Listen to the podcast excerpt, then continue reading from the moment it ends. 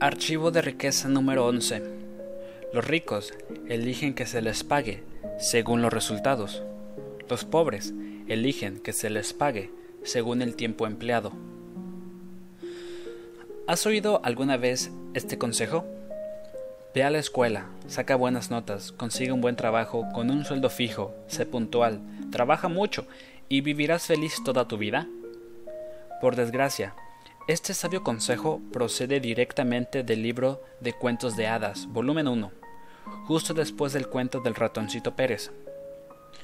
No voy a molestarme en desacreditar toda la frase. Eso puedes hacerlo tú mismo, revisando tu propia experiencia y la vida de todos los que te rodean. Lo que sí discutiré es la idea que se halla detrás del sueldo fijo no hay nada malo en obtener un sueldo fijo, a menos que interfiera en tu capacidad de ganar lo que mereces. El problema es que generalmente interfiere. Principio de riqueza. No hay nada malo en obtener un sueldo fijo, a menos que interfiera en tu capacidad de ganar lo que mereces. El problema es que generalmente interfiere. La gente pobre prefiere que se le pague un salario fijo o por horas. Necesitan la seguridad de saber que está entrando exactamente la misma cantidad de dinero en exactamente el mismo tiempo, un mes sí y otro también. De lo que no se dan cuenta es de que esa seguridad tiene un precio y el coste es la riqueza. Vivir basándose en la seguridad es vivir basándose en el miedo, lo que en realidad estás diciendo es, me da miedo no poder ganar lo suficiente de acuerdo con mi rendimiento, así que me conformaré con ganar lo justo para sobrevivir o estar cómodo. La gente rica prefiere que se le pague según los resultados que produce, sino totalmente, al menos en parte. Los ricos, por lo general, de alguna forma poseen sus propios negocios, los ingresos les vienen de sus beneficios. Trabajan a comisión o con un porcentaje de los ingresos. Eligen la opción de comprar acciones y participan en los beneficios en lugar de recibir salarios más altos. Fíjate en que con ninguna de las formas de obtener dinero que se han mencionado en este párrafo existe garantía alguna.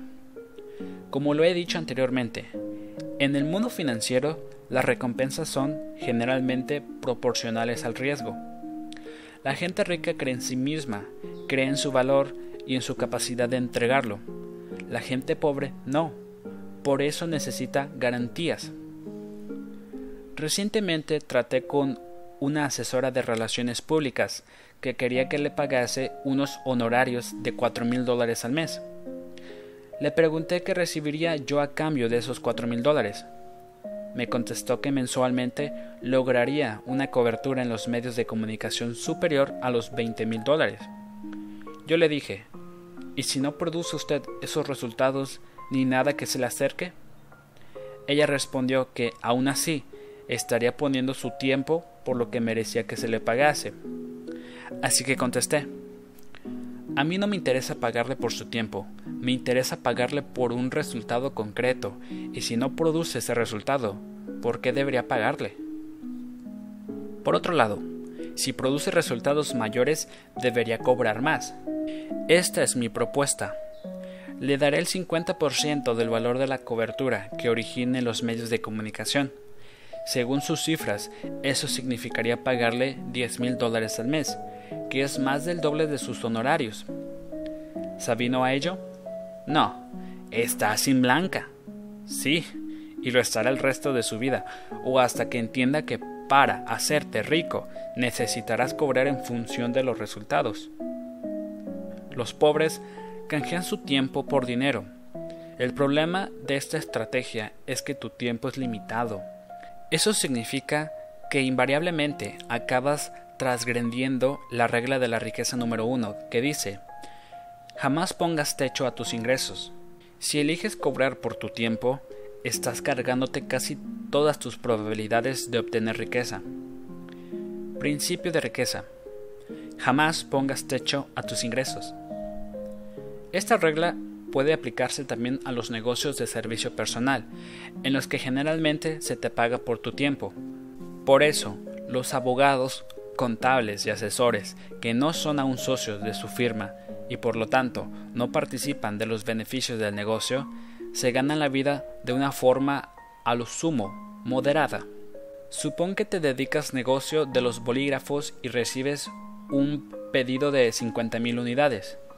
Si este fuese el caso, ¿qué harías? Simplemente llamarías a tu proveedor, pedirías 50.000 bolígrafos, los despacharías y contabilizarías felizmente los beneficios.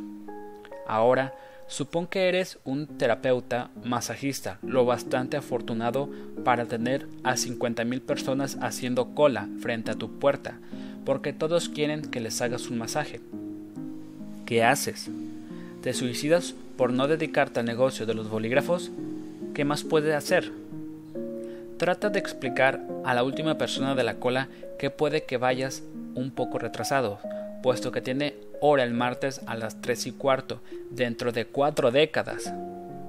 No estoy sugiriendo que haya nada de malo en el servicio personal. Simplemente no esperes hacerte rico demasiado pronto, a menos que idees un modo de duplicarte a ti mismo. En mis seminarios me encuentro a menudo con empleados asalariados o que cobran por horas, que se quejan de que no se les está pagando lo que merecen. Mi respuesta es, ¿en opinión de quién? Estoy seguro de que tu jefe piensa que te está compensando de forma justa. ¿Por qué no te deshaces del yugo salarial y pides que se te pague basándose total o parcialmente en tu rendimiento? O, si eso no es posible, ¿por qué no trabajar para ti? Entonces sabrás que estás ganando exactamente el dinero que mereces. Pero este consejo en general no parece apaciguar a estas personas, a las que es obvio que les aterroriza comprobar su verdadero valor en el mercado. El miedo que siente la mayoría de la gente a cobrar en, en función de sus resultados con frecuencia no es más que miedo a romper con sus viejos condicionamientos. Según mi experiencia, la mayoría de las personas que se hallan estancadas en la rutina del sueldo fijo tienen una programación pasada que les dice que esa es la forma normal de que uno se le pague por su trabajo. No puedes culpar a tus padres. Supongo que sí eres una buena víctima si podrás. La mayoría de los padres tienden a ser demasiado protectores, de modo que para ellos es natural querer que sus hijos tengan una existencia segura. Como probablemente ya habéis descubierto, cualquier trabajo que no proporcione un sueldo fijo generalmente provoca la infame reacción de los progenitores. ¿Cuándo vas a conseguir un empleo de verdad? Recuerdo que cuando mis padres me hicieron esa pregunta mi respuesta fue, espero que nunca. Mi madre quedó anonadada. Mi padre, sin embargo, dijo, Muy bien, nunca te harás rico trabajando para otro por un salario convencional. Si vas a conseguir un empleo, asegúrate de que se te pague por porcentaje, si no, trabaja para ti. Yo también te animo a que trabajes para ti. Pon en marcha tu propio negocio, trabaja a comisión, obtén un porcentaje de ingresos o de los beneficios de la compañía hazte con una opción de compra de acciones. Cualquiera que sea la forma que adoptes, asegúrate de crear una situación que te permita cobrar según tus resultados. Creo que prácticamente todo el mundo debería poseer su propio negocio, ya sea a tiempo parcial o completo. La primera razón es que la inmensa mayoría de los millonarios llegaron a hacerse ricos llevando su propio negocio. La segunda razón es que resulta extremadamente difícil crear riqueza cuando Hacienda está arrebatándote casi la mitad de lo que ganas. Cuando posees un negocio, puedes ahorrar una pequeña fortuna en impuestos, desgravando una parte de tus gastos por cosas como el coche, los viajes e incluso tu casa. Solo por esa razón ya vale la pena tener tu propio negocio. Si no tienes una idea brillante para un negocio, no hay que preocuparse, puedes utilizar la de otro. En primer lugar, puedes hacerte vendedor a comisión. Vender es una de las profesiones del mundo en las que se gana más dinero. Si eres bueno, puedes amasar una fortuna. En segundo lugar, puedes unirte a una compañía de mercadotecnia en red. Hay docenas que son excelentes y tienen implementados todos los productos y sistemas que necesitas para ponerte en marcha inmediatamente. Por unos pocos dólares puedes convertirte en distribuidor y tener todos los beneficios de poseer un negocio ahorrándote muchas de las complicaciones administrativas. Si te gusta la mercadotecnia en red, puede constituir un vehículo explosivo para llegar a la riqueza. Pero, y es un gran pero, no pienses ni por un pero que va a ser un trayecto gratuito. Este sistema funcionará únicamente si tú lo haces. Para tener éxito requerirá rodaje, tiempo y energía.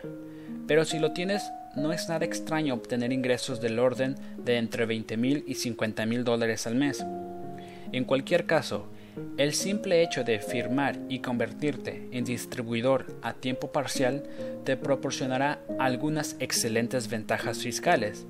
Y quién sabe, tal vez te guste el producto lo suficiente para ofrecerlo a otros y acabar haciendo unos buenos ingresos. Otra opción es cambiar tu situación de empleo por una de contrato.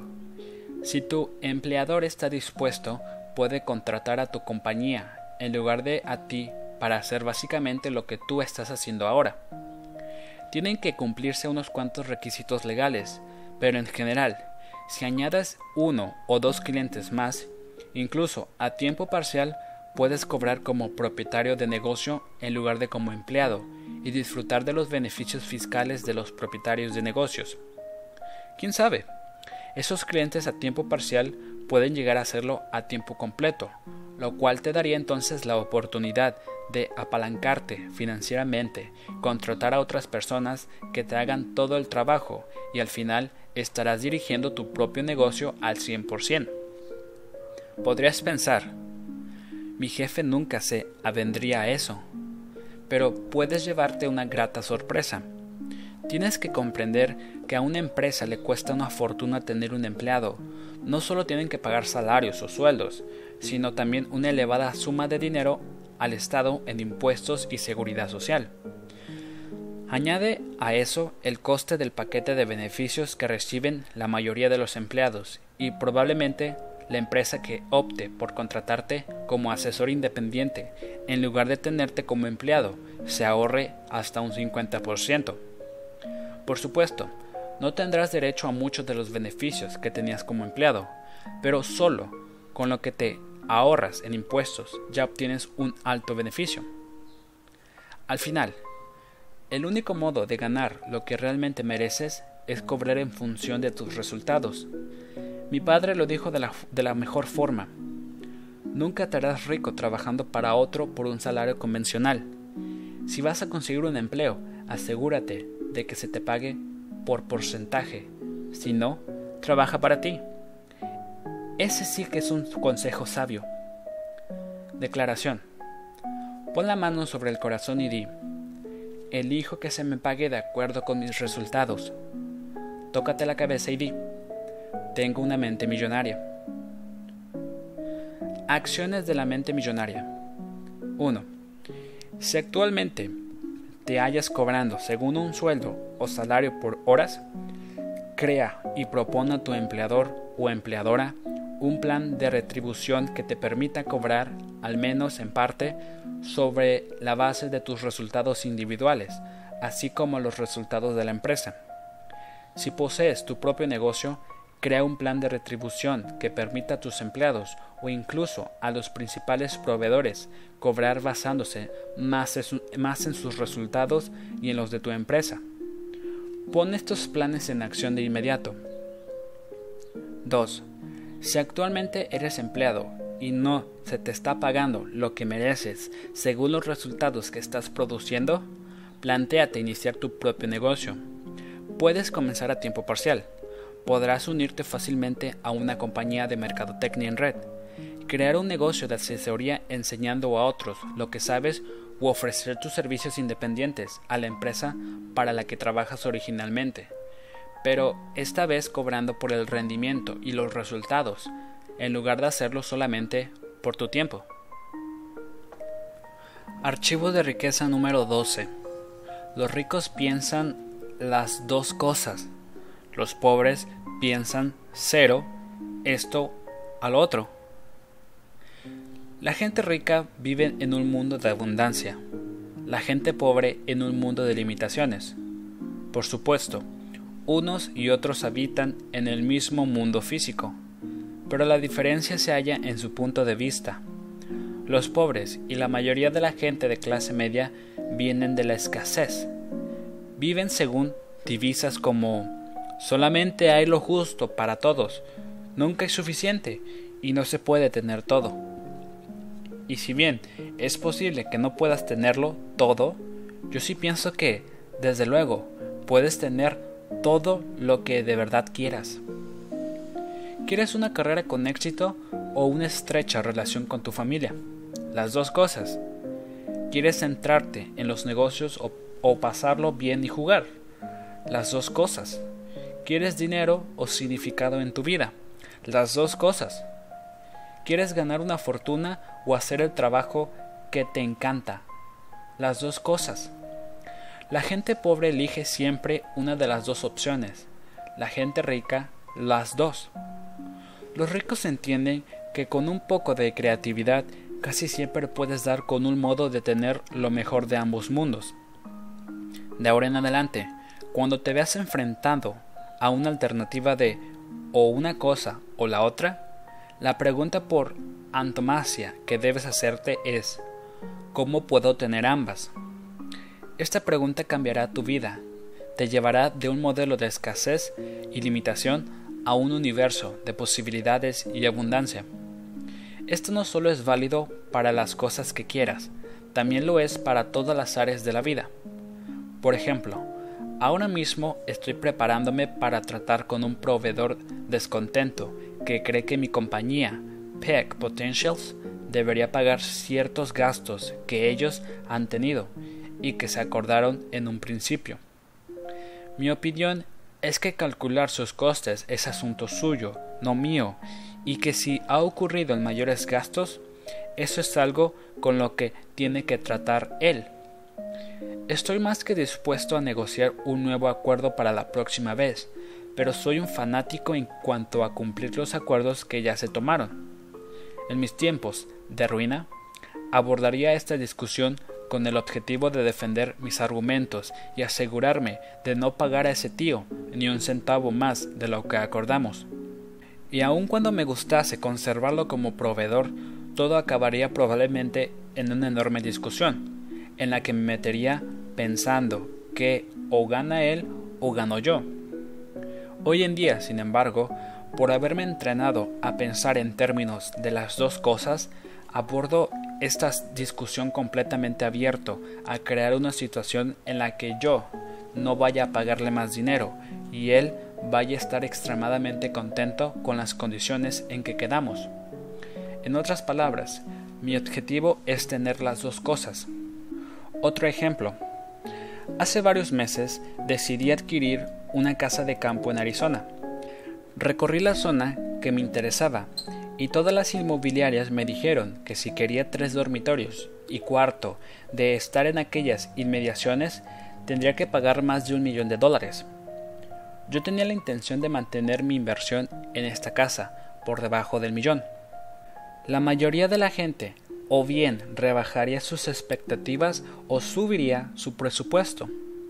Yo me mantuve firme en conservar las dos cosas. Hace poco recibí una llamada los propietarios de una casa en la ubicación exacta que yo quería, con el número de habitaciones que yo quería, habían reducido su precio en 200 mil dólares. Como la cantidad inicial que pedían era un millón, ahora tenía la oportunidad de comprarla por 800 mil. Otro tributo a la intención de tener las dos cosas. Finalmente, siempre les dije a mis padres que no quería esclavizarme en un trabajo que no me gustase y que me haría rico haciendo lo que me encanta. Su respuesta era la habitual. Tú vives en un mundo ideal. La vida no es un lecho de rosas, me decían. Los negocios son los negocios y el placer es el placer. Primero te preocupas por ganarte la vida y después, si queda tiempo, podrás disfrutar de ella. Recuerdo que pensaba, hmm, si los escucho acabaré como ellos. No, yo voy a tener las dos cosas. ¿Fue duro? Ya lo creo. A veces tuve que trabajar una semana o dos en un empleo que odiaba para poder comer y pagar el alquiler, pero jamás perdí la intención de tener las dos cosas. Nunca me quedé estancado a largo plazo en un empleo o con una empresa que no me gustase. Finalmente llegué a hacerme rico, haciendo lo que me encantaba. Ahora que sé que puede hacerse, continúo involucrándome únicamente en el trabajo y en los proyectos que me encantan. Y lo mejor de todo es que ahora tengo el gran privilegio de enseñar a otros a hacer lo mismo. En ninguna parte es más importante el modo de pensar de las dos cosas que en lo referente al dinero.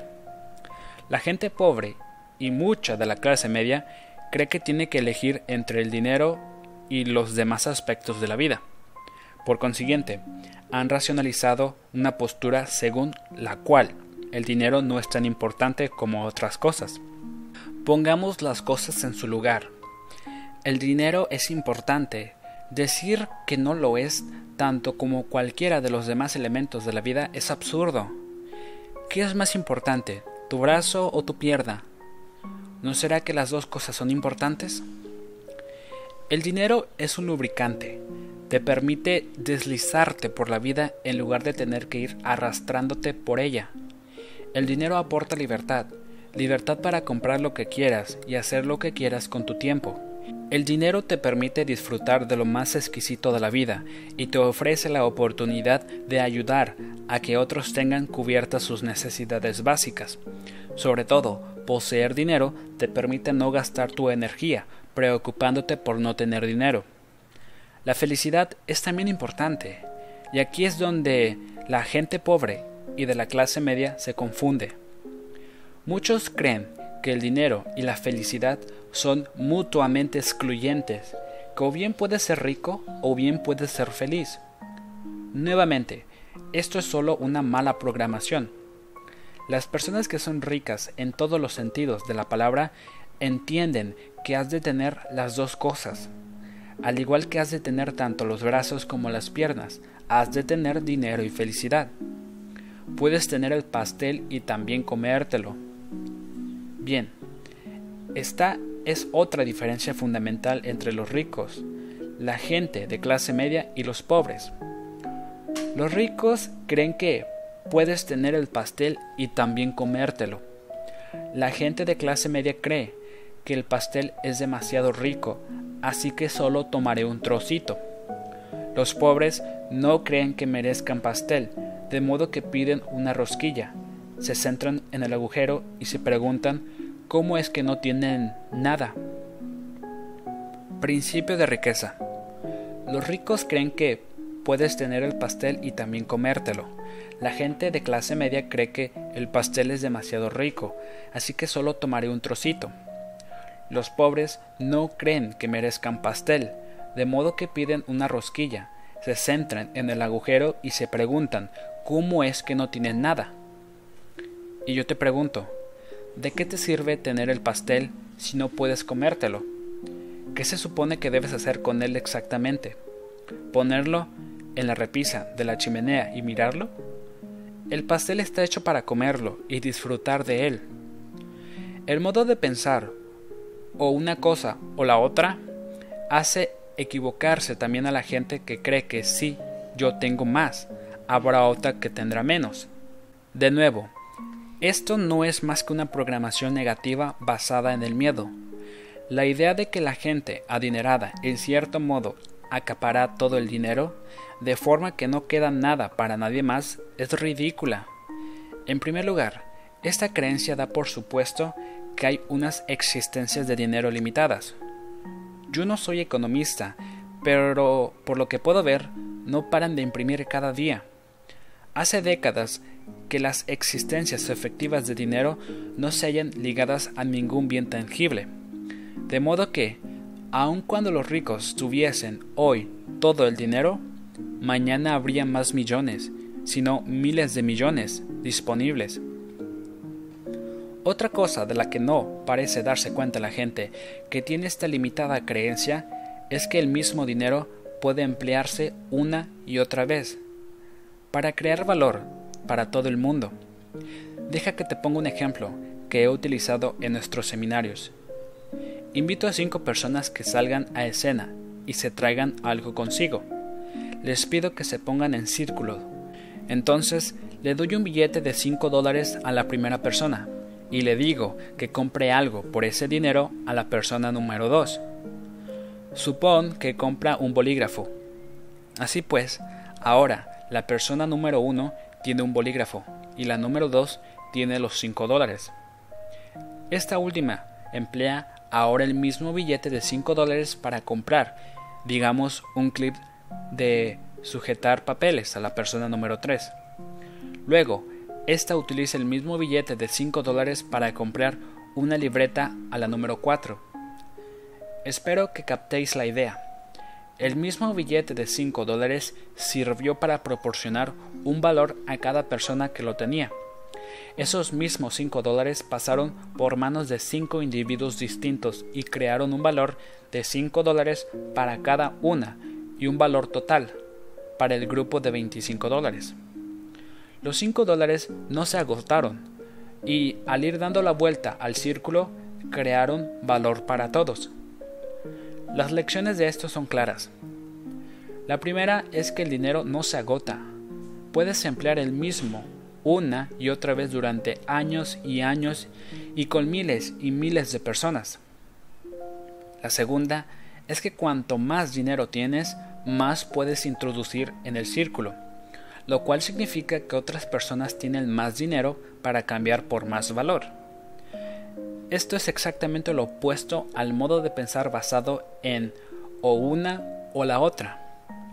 Por el contrario, cuando tienes dinero y lo empleas, sois dos lo que tenéis el valor, tú y la persona con quien te lo gastas.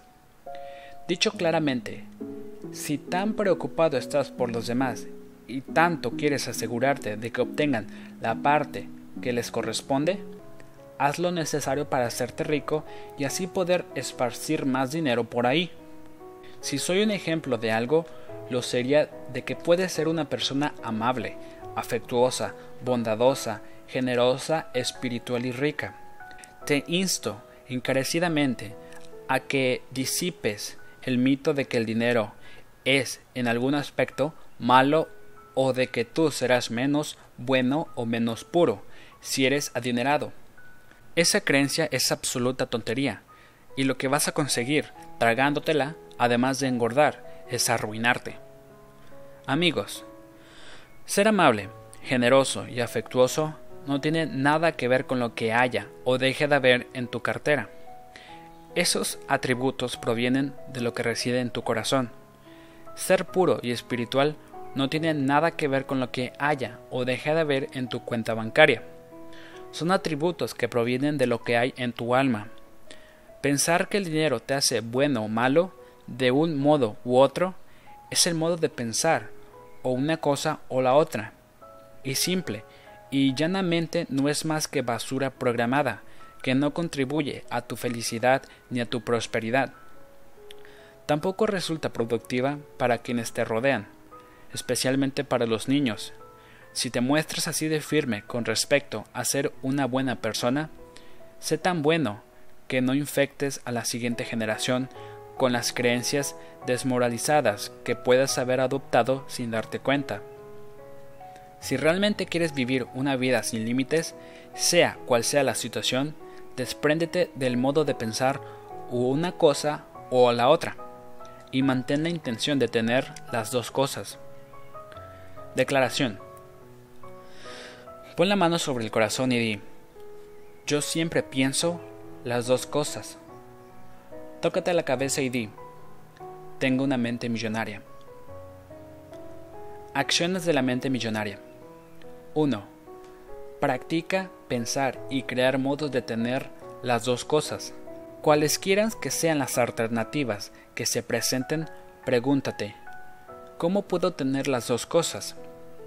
2. Toma conciencia de que el dinero que se halla en circulación enriquece la vida de todos.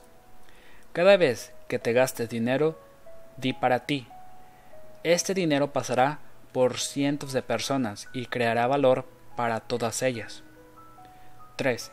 Piensa en ti como un modelo de conducta para otros, demostrando que puedes ser amable, generoso, afectuoso y rico. Archivo de riqueza número 13. Los ricos se centran en su fortuna neta, los pobres se centran en lo que ganan con su trabajo.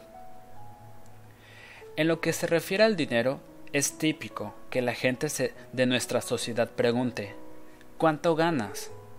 Raras veces oyes la pregunta ¿Cuál es tu fortuna neta? Poca gente habla así, excepto por supuesto en el club de campo. En los clubes de campo, la discusión financiera se centra casi siempre en torno a la fortuna neta. Jim acaba de vender sus opciones de compra de acciones. Tiene más de 3 millones. La compañía de Paul acaba de salir a la bolsa. Tiene 8 millones. Sue acaba de vender su negocio. Ahora tiene 12 millones. En el club de campo no vas a oír, eh, ¿Has oído que han ascendido a Joey? Sí, y por si fuera poco, le han aumentado un 2% de la inflación. Si de verdad oyes algo así, sabrías que te encuentras ante un invitado que está de paso solo ese día. Principio de riqueza. La verdadera medida de la riqueza es la fortuna neta, no los ingresos del trabajo. La verdadera medida de la riqueza es la fortuna neta, no los ingresos del trabajo. Lo ha sido siempre, lo será siempre. La fortuna neta es el valor económico de todo cuanto posees. Para determinar tu fortuna neta, suma el valor de todo lo que posees, incluyendo tu dinero en efectivo y tus inversiones, tus acciones, tus obligaciones, tus bienes inmuebles, el valor actual de tu negocio si posees uno, el valor de tu residencia si es de tu propiedad, y después resta todo lo que debes. La fortuna neta es la máxima medida de riqueza, porque, en caso de que fuese necesario, lo que posees puede, en última instancia, ser convertido en dinero en efectivo. La gente rica comprende la enorme distinción entre los ingresos del trabajo y la fortuna neta. Los primeros son importantes, pero son solamente uno de los cuatro factores que determinan tu fortuna neta. Estos cuatro factores son 1. Ingresos 2. Ahorros 3. Inversiones 4. Simplificación. Los ricos entienden que construirse una fortuna neta elevada es una ecuación que contiene estos cuatro elementos. Puesto que todos estos factores son esenciales, examinemos cada uno de ellos. Los ingresos vienen en dos formas, ingresos de trabajo e ingresos pasivos. Los primeros son el dinero ganado con el trabajo activo, y entre ellos puede contarse el salario, o en el caso de un empresario o empresaria, los beneficios obtenidos de un negocio. Los ingresos del trabajo requieren que estés invirtiendo tu propio tiempo y esfuerzo para ganar dinero. Estos ingresos son importantes porque si sin ellos resulta casi imposible encarar los otros tres factores de la fortuna neta. Los ingresos del trabajo constituyen el modo en que llenamos nuestro embudo financiero, por así decirlo. Si no intervienen otros factores, cuantos más ingresos del trabajo tengas, más podrás ahorrar e invertir. Si bien este tipo de ingresos es de fundamental importancia, su valor real es solo el hecho de ser una parte de la ecuación total de tu fortuna neta. Lamentablemente, la gente pobre y la de clase media se centra exclusivamente en los ingresos del trabajo. Por consiguiente, acaban teniendo una fortuna neta, baja o teniendo ninguna. Los ingresos pasivos son dinero ganado, sin que tú trabajes activamente. Trataremos de ello con más detalle un poco más adelante, pero de momento considéralos otra corriente de ingresos que llena el embudo y que después pueden emplearse para gastarlos, ahorrarlos o invertirlos. Los ahorros son también impredecibles. Puedes ganar dinero a montones, pero si no guardas nada de ese dinero, jamás crearás riqueza. Hay mucha gente que tiene un patrón financiero programado para gastar. Tengan el dinero que tengan, se lo gastan. Eligen la satisfacción inmediata por encima del equilibrio a largo plazo. Los gastadores tienen tres lemas. El primero es solo el solo es dinero. Por tanto, el dinero es algo de lo que no tienen mucho. El segundo es todo lo que se va vuelve.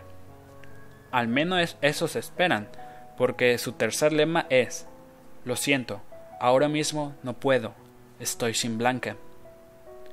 Sin crear ingresos para llenar el embudo y ahorros para mantenerlos allí, es imposible encarar el siguiente factor de la fortuna neta. Una vez que has comenzado a ahorrar una parte decente de tus ingresos, puedes pasar a la siguiente fase y hacer crecer tu dinero invirtiéndolo. Generalmente, Cuanto mejor seas invirtiendo, más rápido crecerá tu dinero y generará una fortuna neta mayor. La gente rica emplea tiempo y energía en aprender cómo invertir.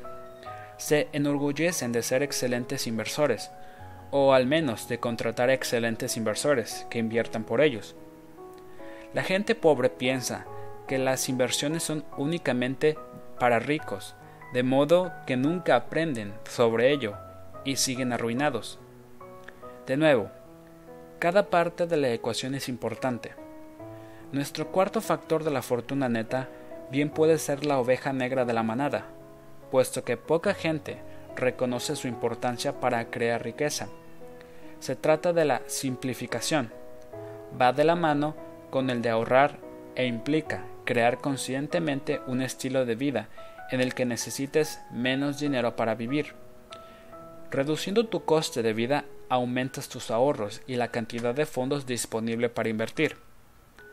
Para ilustrar el poder de la simplificación, te voy a relatar la historia de una de las participantes en nuestro seminario intensivo Mente Millonaria.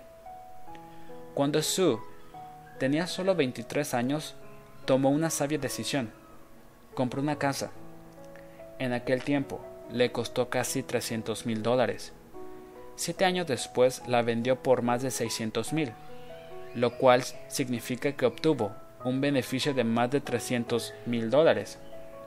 Se planteó comprar una nueva casa, pero tras asistir al seminario intensivo Mente Millonaria, se dio cuenta de que si invertía su dinero en una segunda hipoteca segura al 10% de interés y simplificaba su estilo de vida, podría vivir con total comodidad de las ganancias de sus inversiones sin tener que volver a trabajar jamás.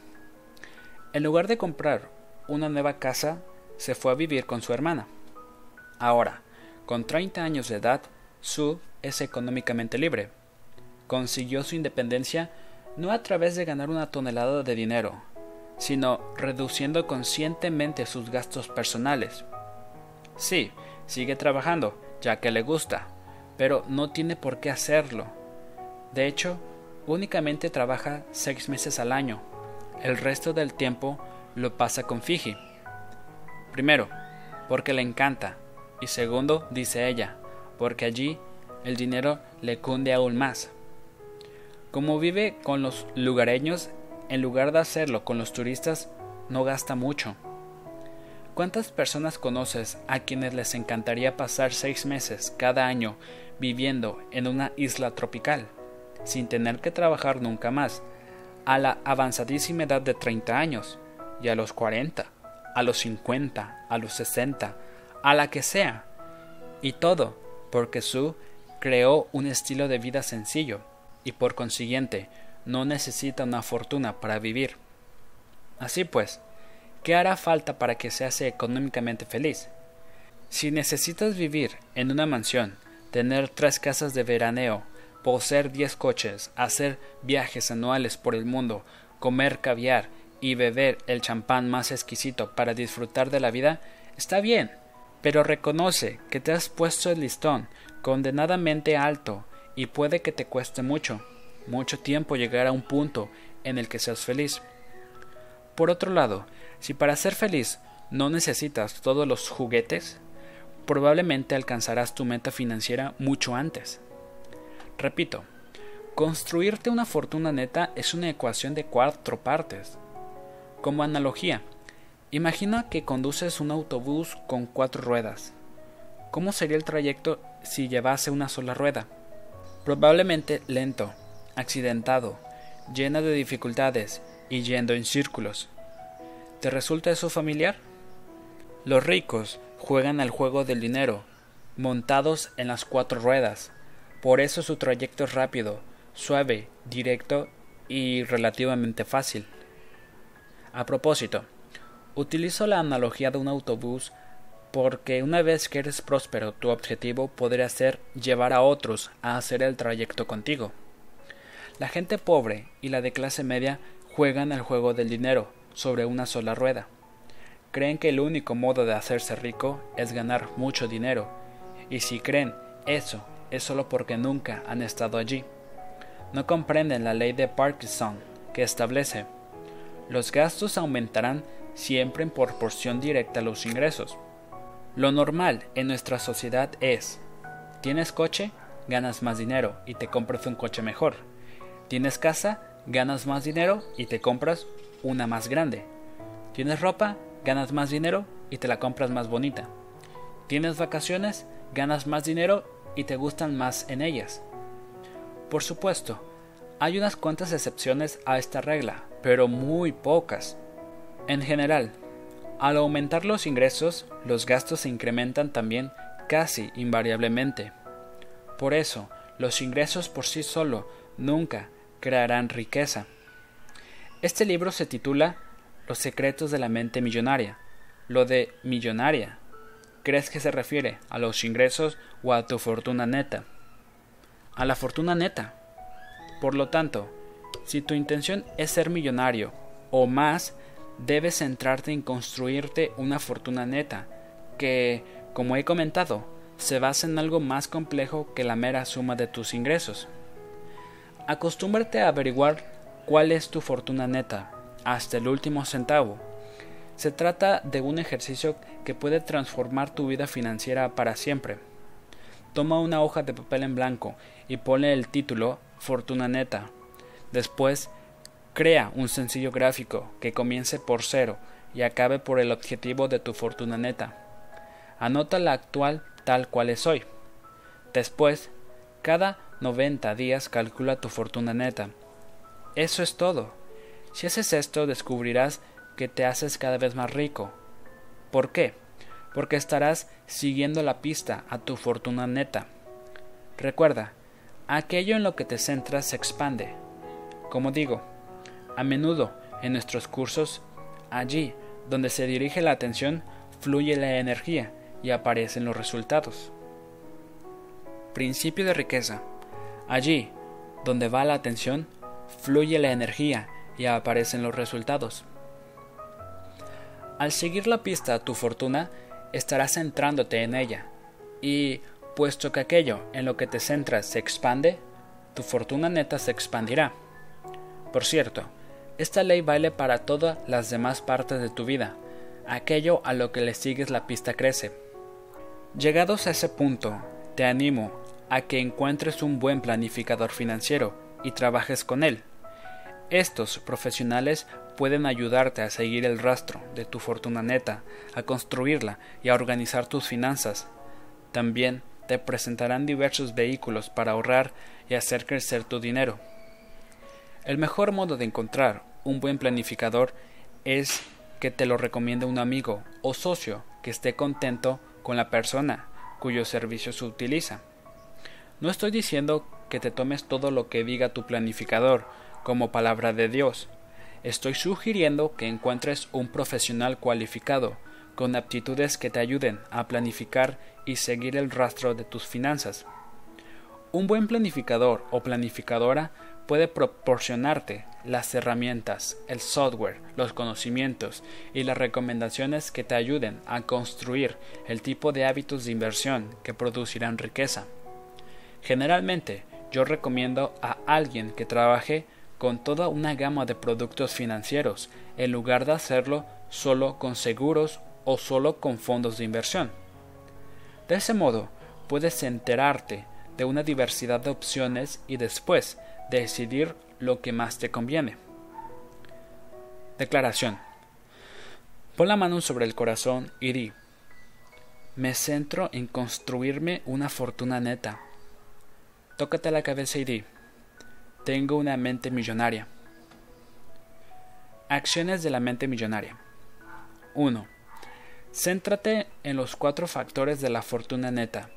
Incrementar tus ingresos, tus ahorros y tus rendimientos de inversión y reducir tus gastos simplificando tu estilo de vida.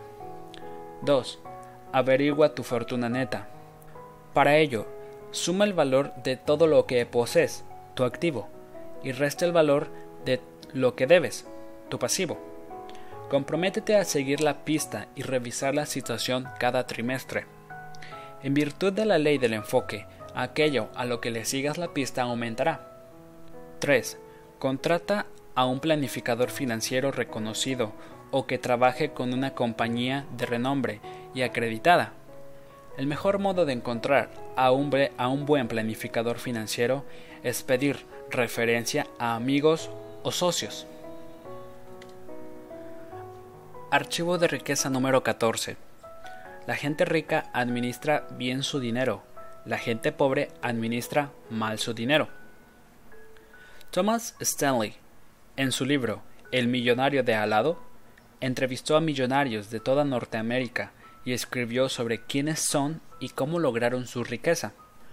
Los resultados pueden resumirse en una sola y breve frase. Los ricos administran muy bien su dinero.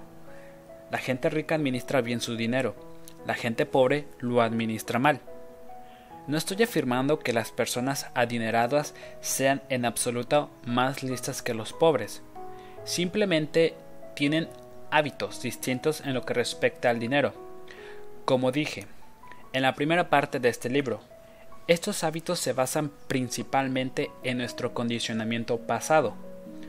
Así pues, en primer lugar, si no estás administrando de manera adecuada tu dinero, probablemente fuiste programado para no hacerlo. En segundo lugar, es casi seguro que no sabes cómo administrar tu dinero de un modo que resulte fácil y eficaz. No sé tú, pero donde yo iba a la escuela no se daba la asignatura de administración del dinero. En lugar de eso, nos instruyeron mucho acerca de la guerra de 1812, que por supuesto es algo que utilizo cada día sin excepción. Puede que no sea una frase muy brillante, pero todo se reduce a esto. La única y más grande diferencia entre la prosperidad económica y el fracaso económico es lo bien que administres tu dinero. Es sencillo. Para dominar el dinero debes administrarlo. Los pobres o bien administran mal su dinero o bien evitan directamente el tema monetario. Hay muchas personas a las que no les gusta administrar su dinero porque en primer lugar dicen que hacerlo restringe su libertad y en segundo lugar afirman que no tienen suficiente dinero que administrar. En cuanto a la primera excusa, administrar el dinero no restringe tu libertad, al contrario, la incrementa. Administrar tu dinero te permite acabar creando libertad económica para que no tengas que trabajar nunca más. Para mí, eso es la auténtica libertad.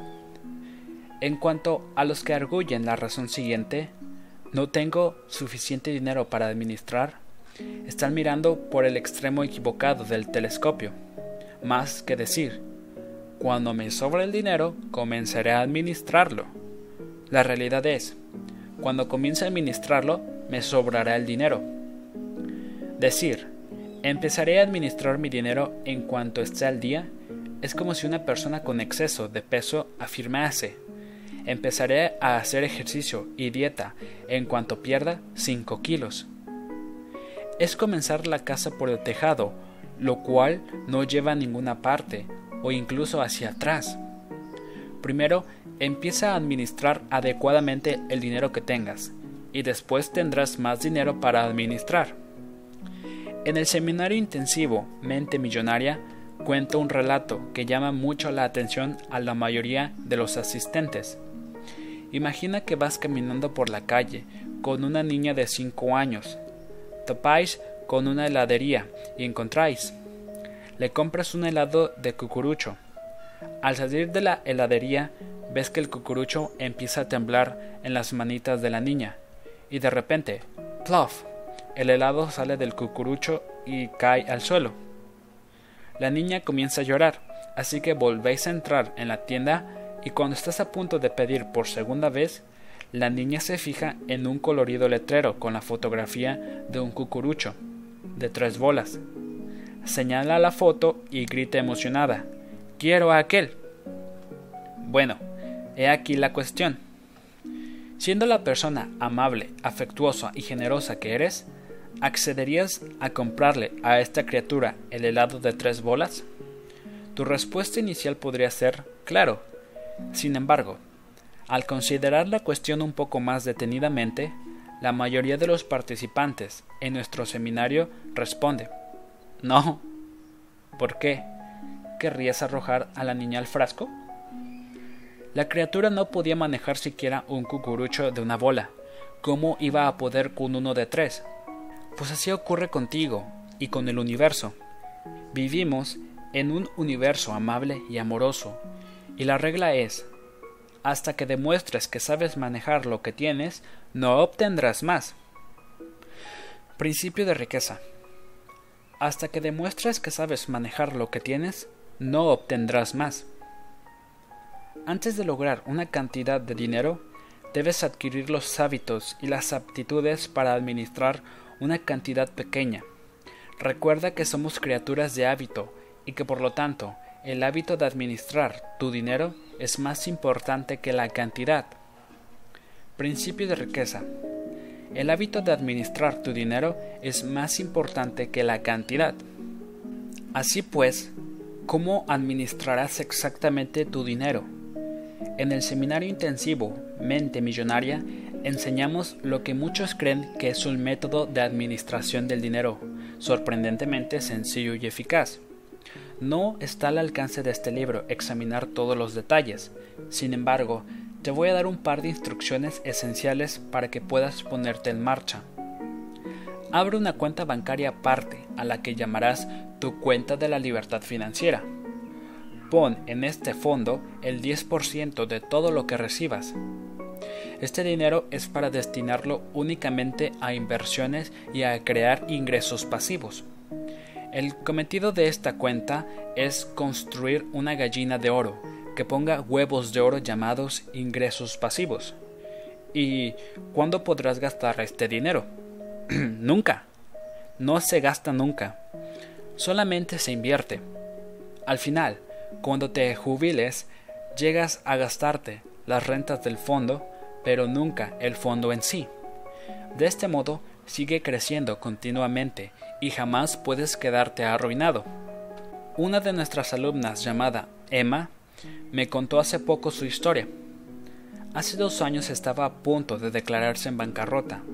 Aunque no quería, sentía que no tenía otra opción se hallaba endeudada más allá de lo que podía soportar. Entonces asistió al seminario intensivo Mente Millonaria y aprendió sobre el sistema de administración del dinero. Emma dijo, Esto es, así es como voy a salir de este embrollo. A Emma, al igual que a todos los participantes, se le dijo que dividiese su dinero en varias cuentas distintas. Eso es genial, sí, señor, pensó. Si no tengo nada que dividir, pero como quería probarlo, decidió dividir un dólar al mes entre las cuentas.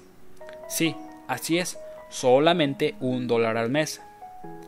Basándose en el sistema de reparto que enseñamos, utilizando ese único dólar, puso 10 centavos en su cuenta de la libertad financiera.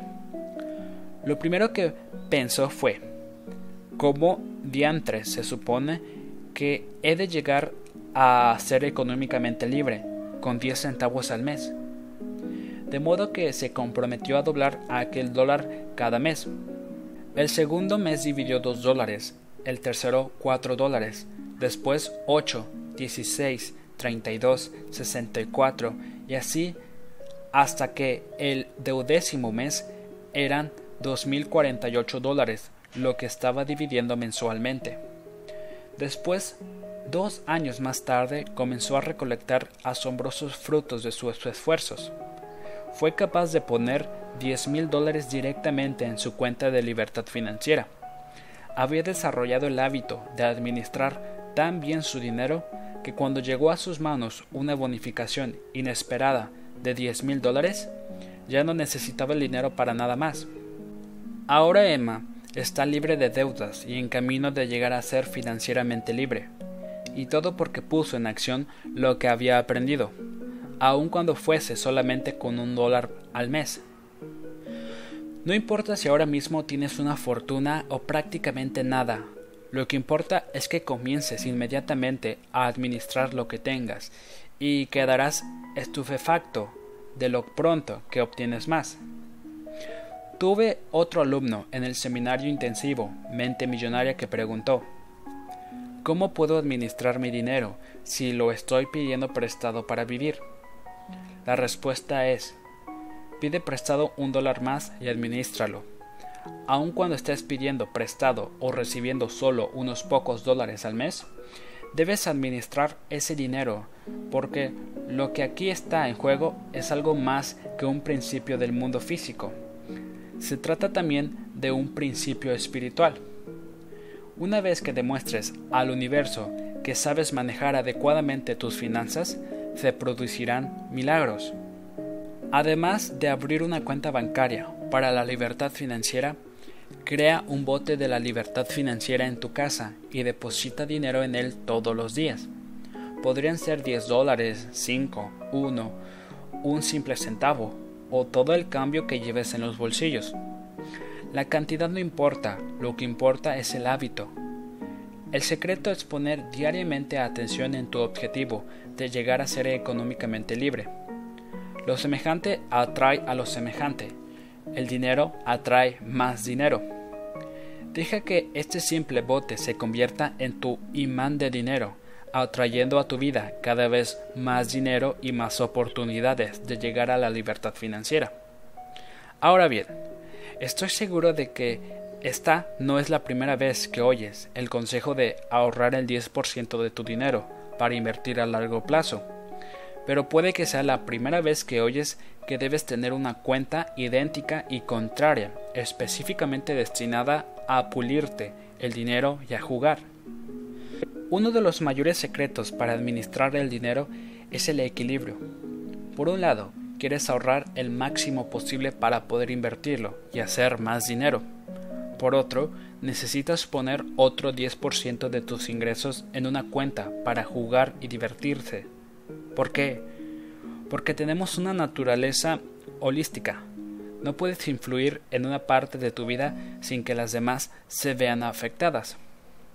Hay gente que ahorra, ahorra, ahorra, y mientras que su yo lógico y responsable está realizado, su espíritu interior no lo está. Al final, este lado del espíritu que busca diversión dirá, ya está bien, yo también quiero un poco de atención y saboteará los resultados. Por otra parte, si gastas, gastas y gastas, no solo llegarás jamás a ser rico, sino que la parte de ti que es responsable acabará creando una situación en la que ni siquiera disfrutarás de las cosas en las que te gastas el dinero y acabarás sintiéndote culpable. La culpa hará entonces que inconscientemente gastes más de la cuenta como forma de expresar tus emociones. Tal vez te sentirás mejor temporalmente, pero pronto vuelve la culpa y la vergüenza.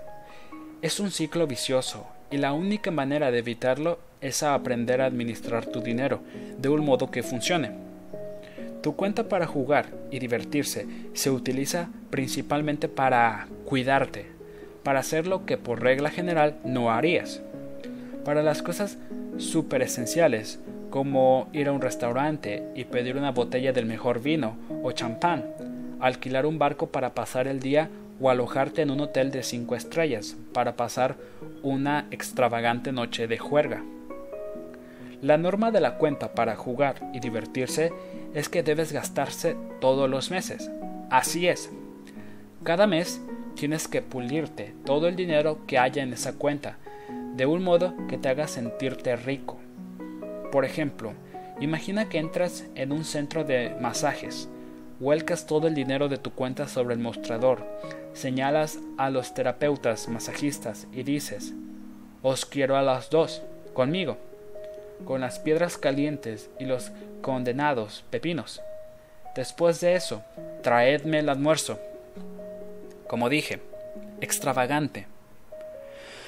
El único modo en que la mayoría de nosotros continuaremos alguna vez siguiendo nuestro plan de ahorro es compensándolo con un plan de juego que nos premiará por nuestros esfuerzos. Tu cuenta para jugar y divertirse está destinada también a fortalecer tu músculo receptor. Además, hace que administrar tu dinero sea muchísimo más divertido.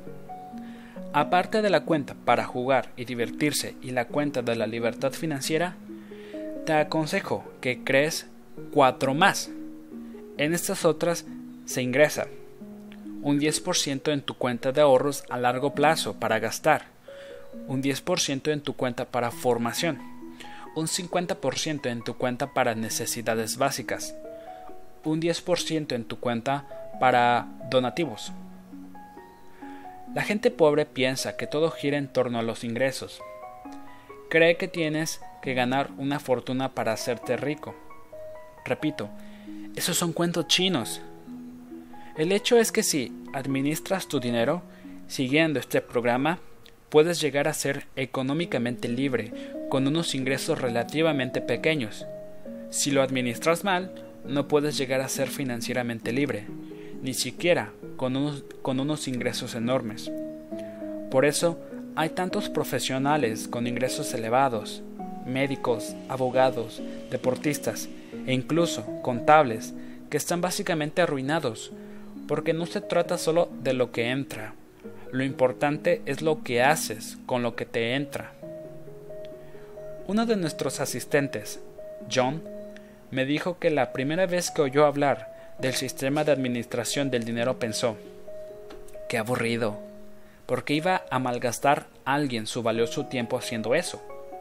Luego, más adelante, durante el seminario, finalmente se dio cuenta de que si quería ser financieramente libre algún día, también él tendría que administrar su dinero, exactamente igual que los ricos. John tuvo que aprender este nuevo hábito, porque decididamente no era algo natural en él. Dijo que le recordaba a cuando estaba entrenándose para los triatlones. Era francamente bueno en natación y ciclismo. Sin embargo, odiaba correr le dolían los pies, las rodillas y la espalda. Después de cada sesión de entrenamiento estaba agrotado, se quedaba siempre sin aliento y le ardían los pulmones, e incluso cuando no iba deprisa. Correr le daba terror. Sin embargo, sabía que si había de convertirse en un triatleta de élite, debía aprender a correr y aceptarlo como parte de lo que se requería para triunfar. Mientras que en el pasado John evitaba correr, ahora decidió hacerlo todos los días. Tras unos meses comenzó a disfrutar corriendo, y de hecho lo esperaba ansiosamente cada día. Y esto es exactamente lo que le ocurrió en el terreno de la administración del dinero. Arrancó odiando cada minuto de esta, pero llegó a gustarle.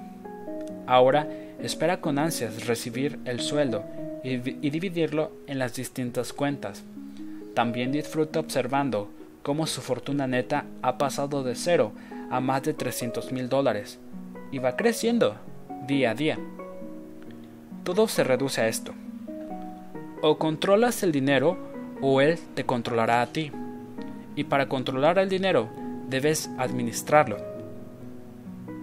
Principio de riqueza. O controlas el dinero o él te controlará a ti.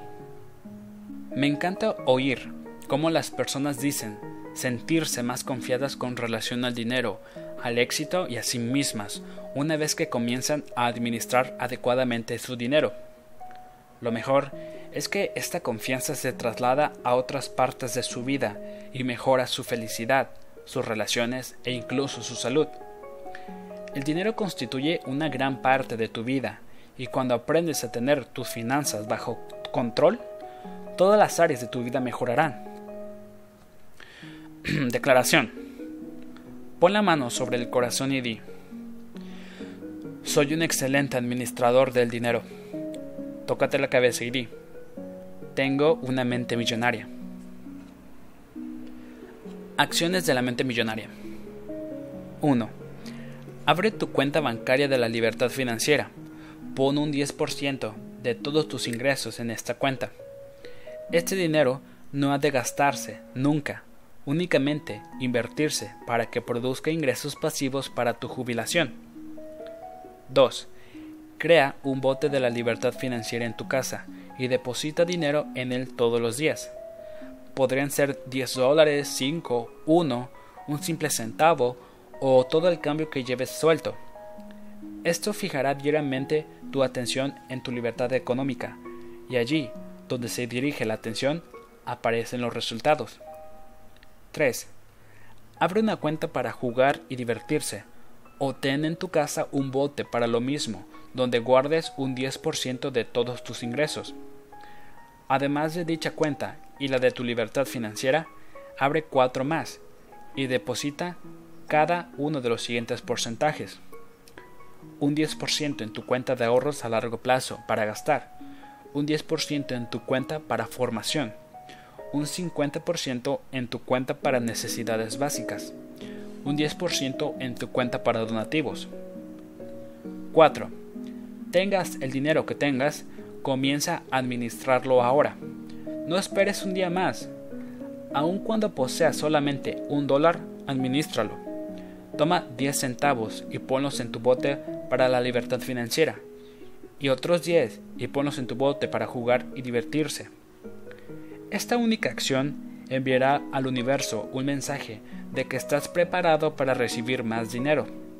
Por supuesto, si puedes administrar más, hazlo.